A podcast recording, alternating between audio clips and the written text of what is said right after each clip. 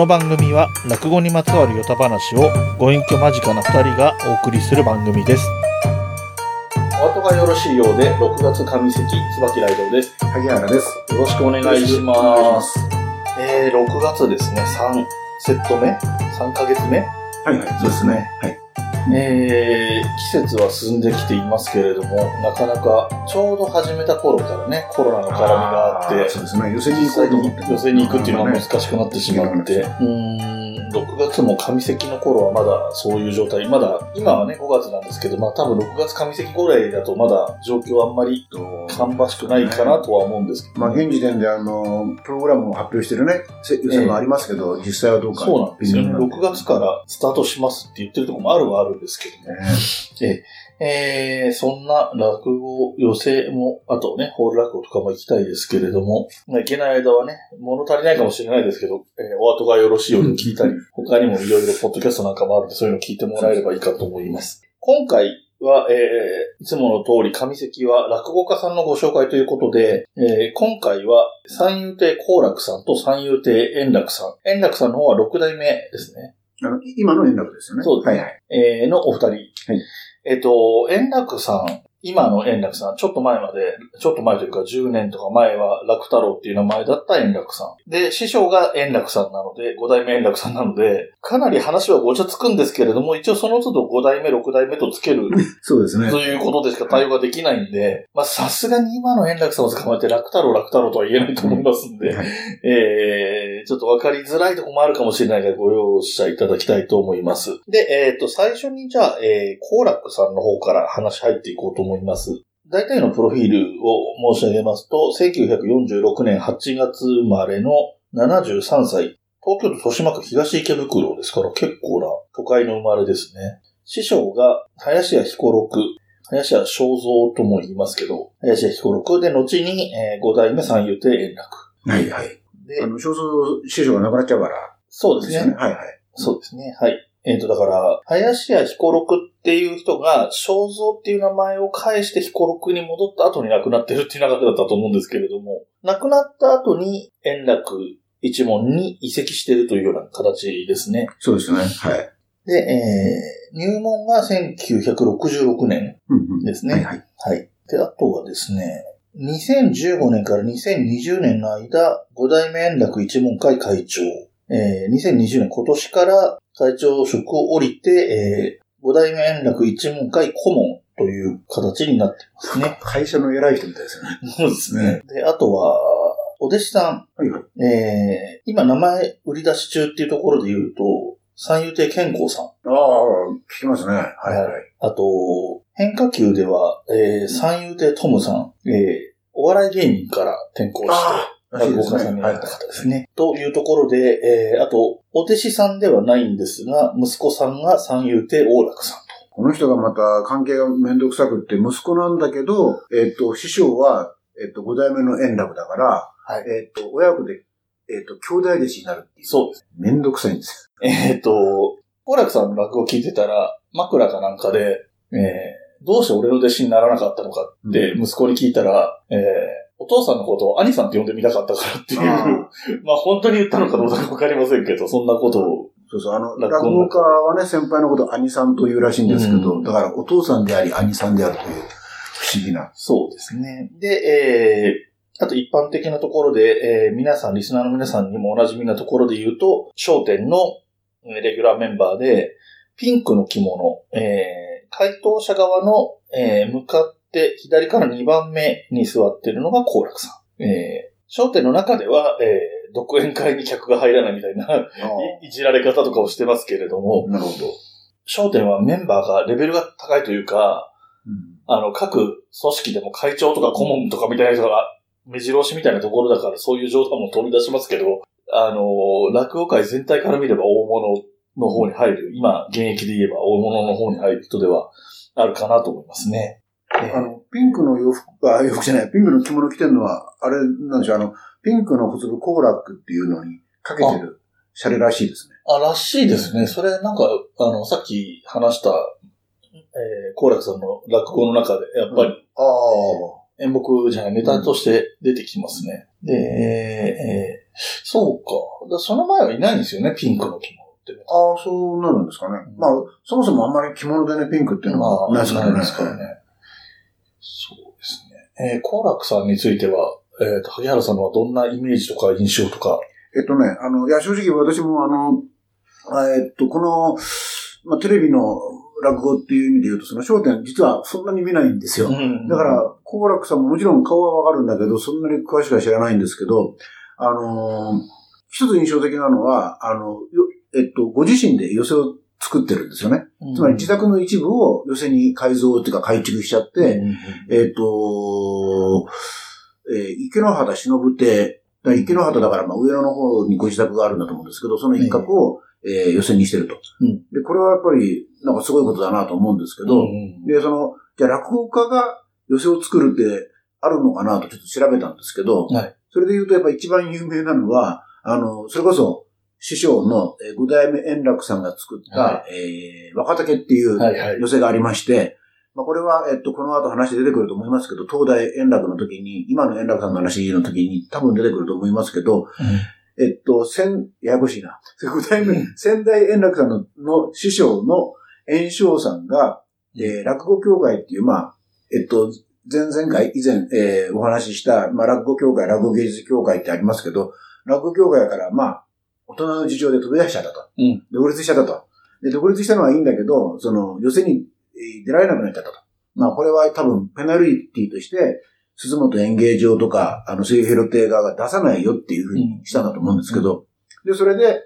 そういうこともあって、その、円楽さんが、じゃあ、あの、一門が、自分たちが出られる寄せを作ろうっていうんで、何億円かつけ、使って、うんえー若竹っていうのを、えー深川の方に作ったんですけど、、えっ、と、ビルの何階かな、4階かに作ったんですけど、結局これ、1985年に作って、89年に、うん。もう、と、あの、倒産、倒産じゃないや、あの、閉めちゃうんですよね。うん。まあ、4年間しか持たなかったと。うで、まあ、これ、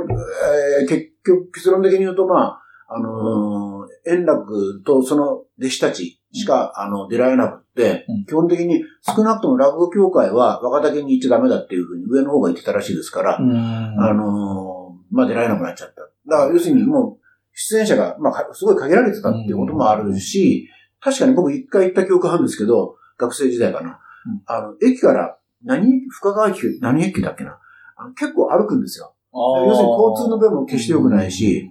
ということもあって、なかなか厳しいなと思ってたんですけど、まあ、商店の、何ですか、収録に使ったりとか、いろいろ頑張っていたらしいんですけど、まあ、結局ダメだったと。うんで、えー、だからその師匠の、えー、まあ、いわば、寄せを作って、えー、4年間しか持たなかったわけですけども、まあ、その師匠の思いを組んだわけでも、組んだからかどうかわかんないけど、まあ、小楽さんが、えー、その、ご自宅を使って、池の畑忍亭を、まあ、2015年に、まあ、作ったりしてると。で、それで言うと、あのー例えば、古今亭新介、あの、昔、お母さんと一緒かな？に出てた人いますけど、あの人が、あの、神田連着亭っていう、うんこれ神田の方に、あ、名前の通りですけど、神田に、えー小さな寄せを作ってる。それをプロデュースって称してたんですけど、これ現在は、今も、えー連着亭ありますけど、新助さんのプロデュースは、あの、な終わってるっていうか、手は離れてるらしくって、基本的にこれ二つ目が出る、あの、あまあ、いわば稽古場としての、うん。えー場所になってますけども。あと、去年、えっ、と、三遊亭満喫と、林家武平さんっていう、あの、ら話し家さん、落語家さん二人が、あの、日暮里の方に、これ多分日暮里館でいいと思うんですけど、うん。日暮里館っていうのを作って、えーこれは、どうも番組を見ると、あの、さあの、サイトを見ると、お二人が基本、独演会というか勉強会をやる場所として、あの、使った、作ったみたいですけども、まあ残念なことにというか、まだ不勉強で連着亭も日暮里館も行けてないですし、えーこの時期なんで行きたくても行けないんですけど、うん。まあちょっとね、特に連着亭は結構名前が聞くので、うん。あのーちょっと行ってみたいなと思ってはおります。うん。あと、さっきちらっと、ええ。あの、椿さんおっしゃったけど、あの、ほら、あの、正蔵さんが、えっと、名前を返して、彦六にって話したじゃないですか。あれちょっと補足してた方が。ああ、はい。あの、要するに正蔵って、要するに、林家正蔵っていう名前、大きな名前があって、要するに落語家の名前っていうのは、いくつかすごく大きな名前、もう何代目って、それこそ歌舞伎役者じゃないですけど、何代目って続くような、あの、名前があるんですけど、林家正蔵に関して言うと、やっぱりそういう大きな名前で、それを、あの、これ、確かあれだと思うんですけど、その、つ、えっ、と、継ぐべき人間、息子が継が、継ぐんだけど、将来継ぐんだけど、まだ若いか何かの状況だから、ちょっと、ええまあ、使う人が今いないというんで、正蔵さん、えっ、と、その、えっ、と、その正蔵さんが借りてたんですけども、うん結局、その、本当は、本当はそれはその、三平さんのうちにあるうん。ものだったわけで、で三平さんに返さなきゃいけないんだけど、三平さんが結構若くして、うん。亡くなっちゃったと。うん。なので、その亡くなった後にその正蔵さんが、えー師匠が、あの、その、林家のお家に名前を返して、で返したけども自分はまだ現役だから、じゃあ彦六っていう、なんか、昔ご自身が見た映画の、なんか、キャラクターらしいんですけど、うん。で、彦六っていう名前になって、あのーやってたと。なので、あ、なのでじゃないや。あのーそれで、好楽さんも、だから、はやえっ、と、林家正蔵の門下の間はずっと、えー林家九蔵という、旧のの蔵で九蔵、九、九蔵でいいと思うんですけど、林家九蔵でずっと来てて、ほんで、円楽さんのところに、えー門下に移籍したところで好楽に。まあ当然、まあ当然というとあれだけど、えー三遊亭一門の中に林家がいるとおかしいから、やっぱ三遊亭何々ってことになって好楽ってことになったということのようですね。はい。はい。えー、おいおい多分この肖像っていう名前についてはまた、がっつり触れることもあるかなとは思いますので、えー、その時をまたお楽しみにしていただければとは思うんですけど。ちなみに今はその三平の息子の昔の小武平さんが肖像になってる。で、えっ、と、好楽さんの話に戻りますと、えー、さっき名前だけ出した、えー、三遊亭トムさんっていうのあが、えー、末高トムさんっていう、うんと、ダジャレ芸人みたいなピン芸人だったんですけど、うんえー、僕がやってるもう一つのポッドキャスト番組、冬のライオンという。番組の方でですね、えーと一緒にやってる真冬さんという20代の女性に落語家さんで知ってる人いますかっていう話で、えー聞いて、出てきた名前がこの名前で、彼女はお笑いが好きなので、お笑い芸人として知ってるっていう。三拍子。ああ、三拍子さん。とか、お笑い芸人さん、若手のお笑いさんが好きなので、その流れで、えー、末高友さんをしてて、末高友さんがあ、そうだ、ピン落語家になってるっていうのを知ってる。ピン芸人時代からしてたってことそうですねあ。で、なんか、聞くところによると、お笑いのイベントとかにも出てきて落語をやったりしたこともあるというようなこともうん言ってたように思いますね。はい。えー、というところまでが、えー、好楽さんの話として一旦切りますけれども、えー、兄弟弟子になります六代目円楽さん。まあ、兄弟弟子ですので話は行ったり来たりするかとは思うんですけれども、ここからは、えー、六代目三遊亭円楽の話になります。えー、と、えー、六代目はや、えー三遊亭円楽は、1950年生まれ、えーはい。ちなみに誕生日が私と一緒なんですが、あ、そうなの？あとで調べよう。そうねえーで、出身が東京都墨田区。うんえー師匠は先ほども申しました通り、えー、5代目の三遊亭円楽。はいで、えー、出囃子は、えー、好楽さんと同じ、元禄花見踊り。うん。で、えー活動期間が、えー1970年から。はいはいはい。息子さんの一太郎さんっていう息子さんがいるんですけど、この方も、えー落語をやってまして、お弟子さんっていうことでいいと思うんですけれども、えー息子さんでお弟子さんだと思うんですけど、えーちょっといきなり話がそれる感じになってしまうんですけど、はいはい。えっ、と、一太郎さんから見ると、お父さんが落語家で、うんお母さんが声優さんなんですよね。奥さんじゃなくて？あ、奥さんか。で、えっ、と、奥さんが声優さんで、奥さんもそうですけど、ご自身も声優さんでもいらっしゃるんですよね。おそうそうそうそうそう。そう、声優兼落語家っていう息子さんがいらっしゃいます。話戻りまして、所属の話なんですけど、早速ちょっと複雑な話をする感じになってしまうんですけど、はいはい。えー入門した時は、えー師匠の、えー五代目三遊亭円楽がまだ落語協会にいましたので、入門した時の所属は落語協会。で、その後の、えー師匠の師匠、大師匠である円生が落語協会を抜けた時に作った落語三遊協会。はい。で、その後名前が変わって大日本落語すみれ会。あで、この辺はもう、えー、円生さんは関係ないくなってくるんですけども、えー、落語円楽党。えー、さらには、落語ペアーズっていうのがあって、えー、円楽一門会、五代目円楽一門会って名前が変わってくるんですけど、ここはまあ同じ組織ですね、事実上は。はいはい。で、さらにですよ。落語立川流 B コースにあはい1990年頃まあ、これ多分、シャレだと思いますけど、え所属していたっていうのと、今、えー2017年から、えー客分として落語芸術協会にも在籍してるっていうことで、えー先月お話しした落語の、江戸落語の団体4つあるうち、4つ全部に関わりがあるんですよ、この人。えまあ、そうはいないでしょうね。えおそらく、円楽一門会と立川流と両方に顔が出せるっていうのが、よっぽどのことがない限りできないと思うのでえ、はいはい。本当に特殊な関関係というか、立場なのかななんていうふうにも思いますね。で、えー、もともと楽太郎というお名前だったのを、えー師匠のお名前、円楽を襲名していると。そうですいうことになりますね。えー、東大円楽さんについてはいかがでしょうか？えっ、とですね、まず、あの、ひいくつかあるんですけどね、一つはね、あの、さっき、えー、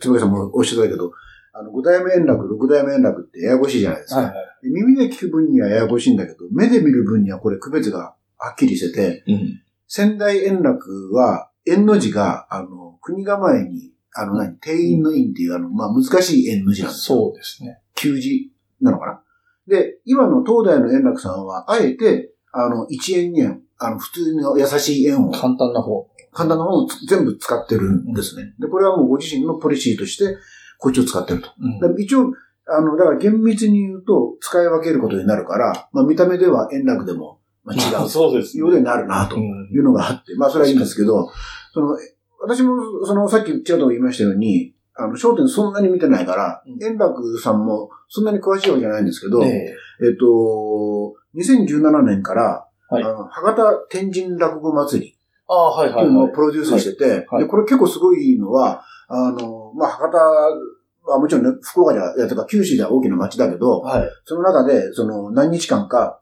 それこそ、あの、落語協会、落語芸術協会、えー、まあ、ご自身の、えー、円楽一門はもちろんですけど、うん。あと立川流からもうん。呼んできて、うん。要するに、こう、有名どころをどんどん集めてきてややれるっていう。はい。まあこのプロデュース力ができるのは、それこそ椿さんおっしゃったように、4つの会派に属してるというか、うん。顔が利く円楽さんならではだなそね。そのプロデュースの力がまずあるなと。やっぱり、あの、さっき、あの、立川男子さんの B コースに入った、まあ、シャレジャ、シャレでしょうって言ったんですけど、うん。男子さんとすごい仲が良かったらしいんですよ。もちろん年齢は圧倒的に違うから、あの、えお友達ってことじゃないでしょうけど、すごくその、なんていうんですかね、あの、弟子以上に親しく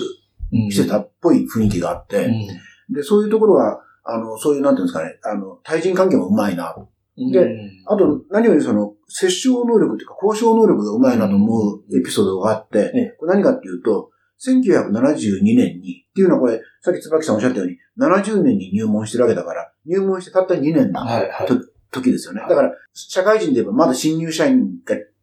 ーようやくちょっと慣れてきたぐらいだと思うんだけど、その段階で、池袋演芸場を借りて、うん四天王弟子の会っていうのやってるんですおこれすごいなとのでしょうね。面白い。よ。で、四天王って何かっていうと、当時、あの、1970年代に、落語、江戸落語に四天王と言われてる人たちがいて、まあ、えー、円楽、うまあ、円楽さん、先代の円楽さんですね。はい円楽さん、立川談志さん、いえー、古今亭新潮さん。まあ、ここまではまあ、不動なんですけど、まあ、あとまあ、流暢師匠、流暢さん、うんえーか、まあ、古今亭流暢さんか、えー、あし春風亭流暢さんか、えー、立花屋、えー、違うな。僕は好きな遠距さん。えー、まあ、どっちかっていう、あるいはちょっと時代で違うんだって人もいるんですけど、まあ、一応、その、4人いて、で、それぞれ実は、ある時に、その、円楽さん、あ、じゃじゃ楽太郎さんね、当時ね。うん楽太郎さん気づくらしいんですけど、えー春風亭小朝さんと立川講師、えー、と、ほぼなんか入門も同時近いらしくって、え全然仲間として仲良かったらしいんですよ。で、ある時にふっと、お、四天王のうち3人、うんうんうん。俺らそれぞれの弟子じゃないかってことに気づいて、うんじゃあもう一人、あのー、えっ、と、ここで新潮さんの弟子を連れてくれば、うん。四天王の弟子としてうん。落語会ができるぞと。うんうんいうんで、えーえーまあ、ちなみに、小朝さんが、まあ、流暢さんの弟子であり、はい。立川こうし、まあ、名前の通り、立川、えー男子さんの弟子であり、うん。で、もう一人、えー、新潮さんの弟子として、古今亭新吉さんっていう人を、うん。まあ、連れてきて、で、えー、4人でやりましょうと。だからほとんど、た、た多分とか当然ですけど、前座みんな前座のはずなんですけど、うんそれでも、えーやれたと。で、ちなみに池袋演じ演芸場を借りてね、だそういう、当然、そこの向こうの石亭さんがいるわけだから、ええ。そこで折衝して、うん。夜だったらいいよっていうことなの。で、あー。後片付けも全部しろよみたいなこと言われて、始めるらしいんですけど、うん。そういうその折衝能力とか、うん。あとその、えーチラシ作ったりも全部円楽さんがやったらしいんですけど、そういう、なんていうんですかね、事務方というか、うん。その、事務能力というか、うん。対人の、えー交渉能力とか、やっぱり、うん。やっぱり、あのーえっ、と、力を持ってる。だろうなと。うん。まあ、だから、その、えっと、さっき言った博多の、その、落語祭りもプロデュースできるし、やっぱり円楽一門の、いわば広報係的なこともうまくできてたんだろうな、とうんいう気はすごくするんですよね。そこら辺は、あの、面白いなと。そうですね。あのーまあ、なんていうのかな。インテリな落語家さんではありますしね。そんな感じしますよね。うん。青学出身でしたっけ？そうですね。1970年段階で、うんだから今から50年前か、の段階で、あのー、こいつなんですけど、大学での話し家さんでそうはいなかったとそうですね。思うんですよね。だから、あのー、いや、そもそも本人もそんなに強い、いやなんていうか、あの、えー入門しますっていうよりは、そもそもその、あの、先代の円楽さんのカバン持ちをアルバイトでやってたらしいんですよね。あらしいですね。それでも面白い。それはねあの、青学の落語研究会に入ってて、そこにその指導係として、えー今の宝楽師匠、あ、ああの、つまり、先代の円楽の一番弟子ですけど、はい。はい。当時は宝楽じゃないと思いますけど、名前はね、えーが、あの、指導係として来てたんですって。ああ、なるほど。で、うちの師匠の円楽が今めちゃめちゃテレビの売れっ子で忙しいから、カバン持ち誰かやってくんないかと、うん青学の学落ち研の落語研究会の人たちに言ったんですって。はは。で面接をしたらしいんですよ。何人かやりたいって言って。ただ、今言ったように、その、楽太郎さんすごい、あの、うんみあの、なんですか、こううまいから、うん。あの、た、タバコの火をパッとつけたりとか。灰皿片付けたりとか。配慮できる人みたいそうそうそうそう。それ見てやっぱり先代の円楽さんが、あこいや、カバン持ちさせようと思ったらしくって。うんそこから始まったみたいで、本人もだから、放送作家になろうかなぐらいのことを思ってたみたいですそうですね。ええなるほど。ええまあ時間もだいぶ経ってはきてるんですけれども、ええ円楽さんに関して、ええ僕的にはそれでも触れたい。時間が迫っていても 触れたい話として、一つどうしてもあるのは、はいええかつての弟子に伊集院光がいるということですね。はいはいはいはい。えー今、えーラジオ界ではかなりな活躍をして、まあテレビでももちろん活躍してますけれども、はい毎日月曜から金、えーえーと、月曜から木曜のはいはい。午前中に帯番組をやってて、合わせて深夜も変わらず生放送をやってるという精力的なラジオ活動をされている、えー伊集院光さんが最初、えっ、と、親、えー伊集院さんのお父さんの、えー知り合いの知り合いみたいな形で、えー先代の円楽さんにつてがあったらしいんですよ。もともとそうなんですね。で、えっ、と、そこに弟子にっていう話だったんですけど、世代的にもう、それなりのお年にもなってたので、今、楽太郎が、まあ、いよいよもう弟子とか取ってもいいような年になってるから、楽太郎の弟子でどうだという話になった。そうです。で、えー、辞める時も、まあまあ芸能活動やってて、まあ伊集院さんの話になっちゃうんですけど、えー、師匠方とか、えー、落語協会とかには内緒で、えー、深夜ラジオに名前別名でラジオやってて、それがバレてみたいな形だったので、まあ、いられなくはなってしまったみたいなんですけど、えっ、と、話をしに行った時に当時の楽太郎さんが、まあ芸能界なんて何があるかわかんないから、うん。いざって時に戻ってこれるように名前だけは一応残しておくよぐらいのことは言われたというような話も聞いたことあったり、まあ一方で仲違いしてるんだとかって話も聞かないこともなかったですけど、えっ、と、その伊集院さんが午前中の朝のラジオ番組を始めてから何度か、うん。えー、東大円楽さんもゲストで出たりしていて、えっと、直近が、えっと、収録ベースで一週間前、収録日の一週間前ぐらい、この番組の一週間前ぐらいに、つい最近ですね。えーえっと、やっぱりコロナの関係で、時間に余裕があったかなんかわかんないですけど、電話出演という形でいらっしゃって、えーいろいろ話されてる中で、えっ、と、伊集院光にもう一度落語をやったらどうだという話を、えっ、と、ことあるごとに、そのラジオ番組出るたびに、えー伊集院さんにもそれを言ってるようで、で、まあその場の空気に飲まれたか何かわかりませんけど、かたくなにずっと誇示してきていた伊集院さんが、まあ、ちょっとね、円楽さんも、お年的に癌とかもあって、なかなか、そういうチャンスもないかと思ったのかもわかんないですけど、でもこれが終わったら一度出ますよ。ちゃいましたね、伊集院さん。なるほど。あ、これってコロナ、コロナ後なるほどに、えっ、と、伊集院さん、当時落語家の時のお名前が、えー、落第さん。はいはい。えっ、と、楽しいに大きいと書いて落第さんという名前で、えー高校を中退して来ていたので、えっ、と、落第っていう、お落ちるに、旧大点の大っていう字の落第とかけての落第さんだったんですけど、その後、えー、落第さんってお弟子さん、別の方が二代目のというか、落第さんになってらして、その方が真打ちに進まれるのかな？確か。なるほど。はで、い。その披露工業があるときには、えー、私も、じゃあ出ましょうというようなことを、伊集院さん、言わずにはいられない状況だったみたいな空気に飲まれたみたいな感じで言っていましたっていうところもちょっと触れておこうかなと思いまして。うんなるほどな。はい。あとは、えー、大丈夫ですか？円楽さん、もしくは好楽さんです。ね、ちょっと円楽、うー炎症問題、炎症襲名問題があるんだけど、これ喋ってるととても終わんないから、また機会をつけて。それはまた別の機会かもしれないですね。ちなみにね、あのーはいまあ、その、円楽さんの本、えーご自身のご本であの、竹書房さんから、はい流されて円楽に、流れ着くか圓生にっていうタイトルの本が出てるんですけど、この本の中にもその、伊集院さんの話ちらっと出てくるんですけど、えー伊集院さんがその、ラジオの、えっ、と、はい。ディスク、えー DJ っていうんですか、はい。のオーディションに行った時にえ、ちらっと見たら、その、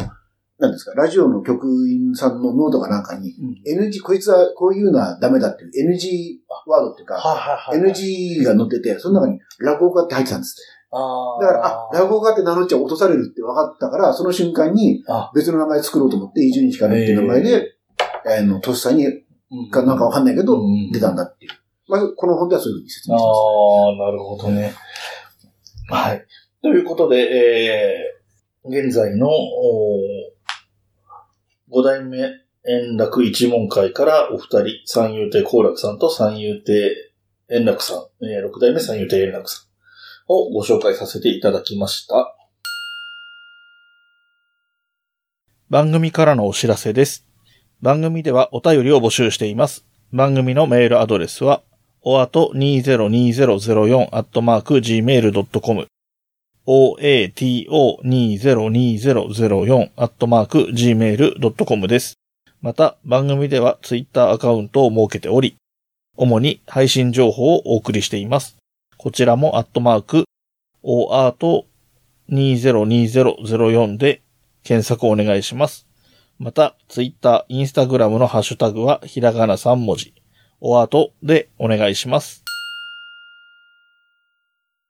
はい。ということで、えー、ここからいつもですと、えー、あのー落語のね、用語の解説なんかをするコーナーをやってるんですけれども、今回はちょっと、えー、趣向を変えましてですね、萩原さんの、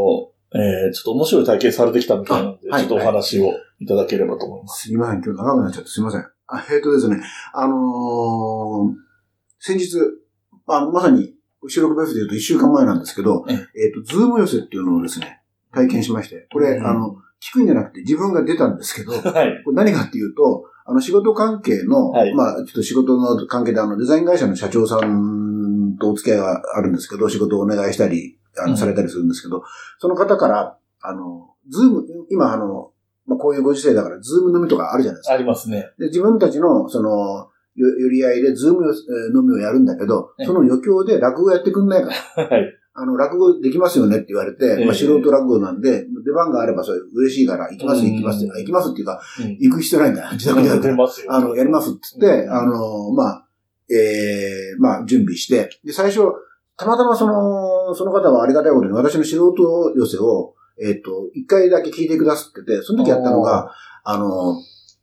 禁酒番屋っていう話なんですよ。うん。で、それやってくださいって最初おっしゃってたんですけど、あでも禁酒番屋って、まあ、名前の通り禁酒なわけで、あ。酒飲めないって話だし、酒飲めない代わりにいろんなものを、あのー飲むことになっちゃって、最後、とんでもなく、まあ、ネタバレですけど、まあ、おしっこを飲む、あるいは飲まされるみたいな話になっちゃって、うんこれとても本当にリアルにお酒飲んでる人たちの前でやっていいかなと思ってるんですよ。それで、えー、まあ、ちょっと自分の中で、それはやめまして、あの、試し酒ああれはもう要するにおさ酒をもうひたすら飲むって話なんで、まあこっちの方が、あの、うん。ご陽気でいいやと思って。うん。ただこれ、私、あの、持ちネタじゃないんで、ええ。一生懸命覚えてる あの、結構これ話シンプルなんで、割とあっさり覚えられたんですけど、で、やったのはいいんですけど、当日、あの、パソコンがどうにも、あの、ズームが、今は問題ないんですけど、ええ。その日、ちょっと調子が悪くて、うん。どうにもうまくできなくって、あの、スマホでやったんですよ。はいそうするとスマホでズームやられるとお分かりかと思いますけど、ええ。あの、ほとんど、なんていうんですか、自分しか映らなくなっちゃって、はいはいはいはい。他の、えっとね、何十人、40 40人ぐらいだったっけな、いらっしゃったらしいんですけど、ええ。うーんと、うんな、何十人かいらっしゃったんですけど、その人たちほとんど見られないし、操作すればもちろん見られるんでしょうけど、えで、あの、一番メインで喋ってる人が大きく映る。そうそうそうそう。そうかそうか。でだから他の人が自分がずっと喋ってるから。で、スクロールすれば当然、ああ、あの、まあまいいんだけど、あの、手使えないから、あ。はいはい。あの、もう、要するに自分が喋って、あの、自分の、なんですか、動きを見ながらひたすら20分喋るっていうですね、あの、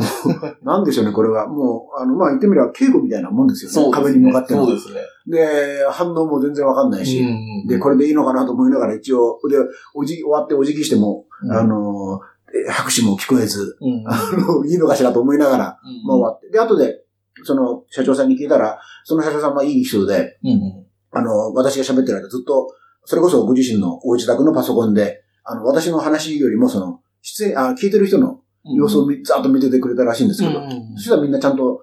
あの、真面目に聞いてましたよっていうリアクションをしてくださったんで、まあ、とりあえずよかったかなと。そういうちょっとですね、まあ、ズーム寄せ、この時期でないと、ないけないことを。やらせていただいたというお話でございます。はい。はい。えー、という、すみません。意外な、なんか、ま、ま、ま、まさにこの時期らしいお話で、